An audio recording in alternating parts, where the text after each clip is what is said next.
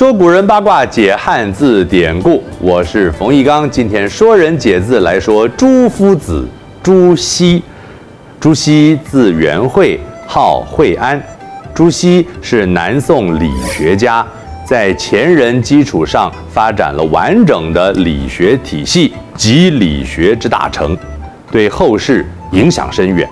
著有《四书集注》《太极图说解》《通书解》。《周易本义》等等，后人辑录朱熹和门人的对答，编成《朱子语类》。朱熹自幼聪颖，刚学会说话，父亲指着天对他说：“这就是天。”朱熹听了就问：“那天之上又是什么呢？”朱熹十八岁考取进士，任职泉州同安县主簿。他拔擢当地优秀子弟，向他们讲学。在江西南康军，老师，你刚是说江西南吗？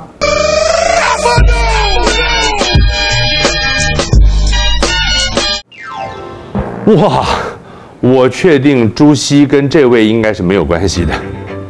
在江西南康军，他兴利除害，访寻白鹿洞书院遗址，奏请修复。又订立白鹿洞学规，让学子遵守。日后调任，所到之处皆兴办学校，明教化，各地学者都来向他请教。宋朝理学家周濂溪是宋明理学创始人，程颢、程颐兄弟向他学习，世称二程，奠基了理学的基础。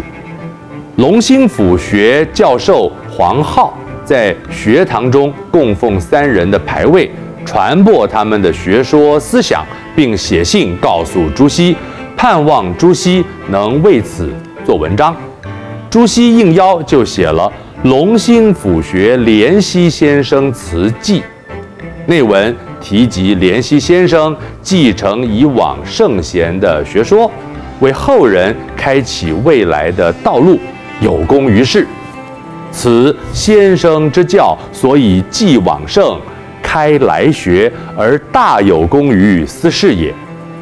继往开来，就由此演变而来，表示承续先人的事业，为后人开拓道路。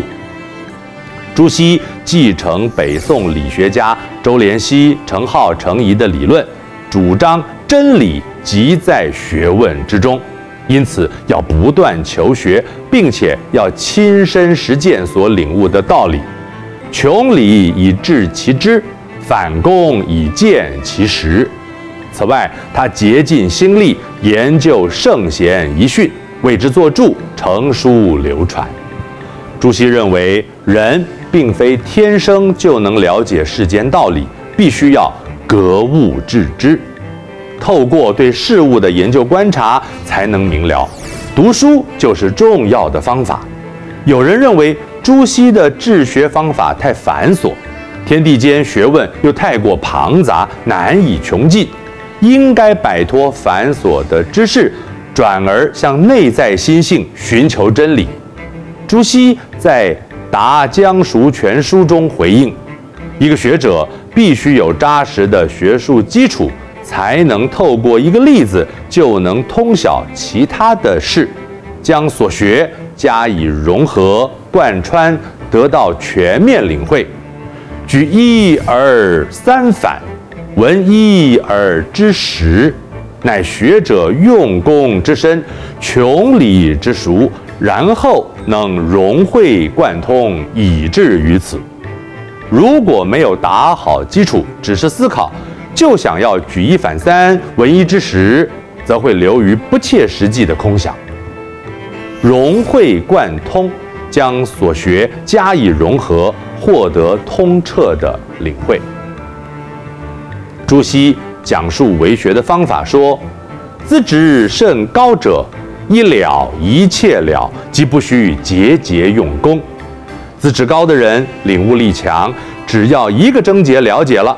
其他的相关问题也能跟着了解，无需逐个下功夫。一了一切了，原本用来称赞资质好的人，了是了悟，日后就逐渐演变为了结的意思，一了百了，就成为只要一死就万事俱休啊！斩断纠缠的爱，从今就一了百了。呃，也可以这么解释。孟子说过：“学问之道无他，求其放心而已矣。”有人问朱熹，该如何做到孟子所说的“求放心”，也就是该如何找回失去的本心？朱熹说：“苦海无边，回头是岸。只要决心改正，心就在原处，不必特意去追求。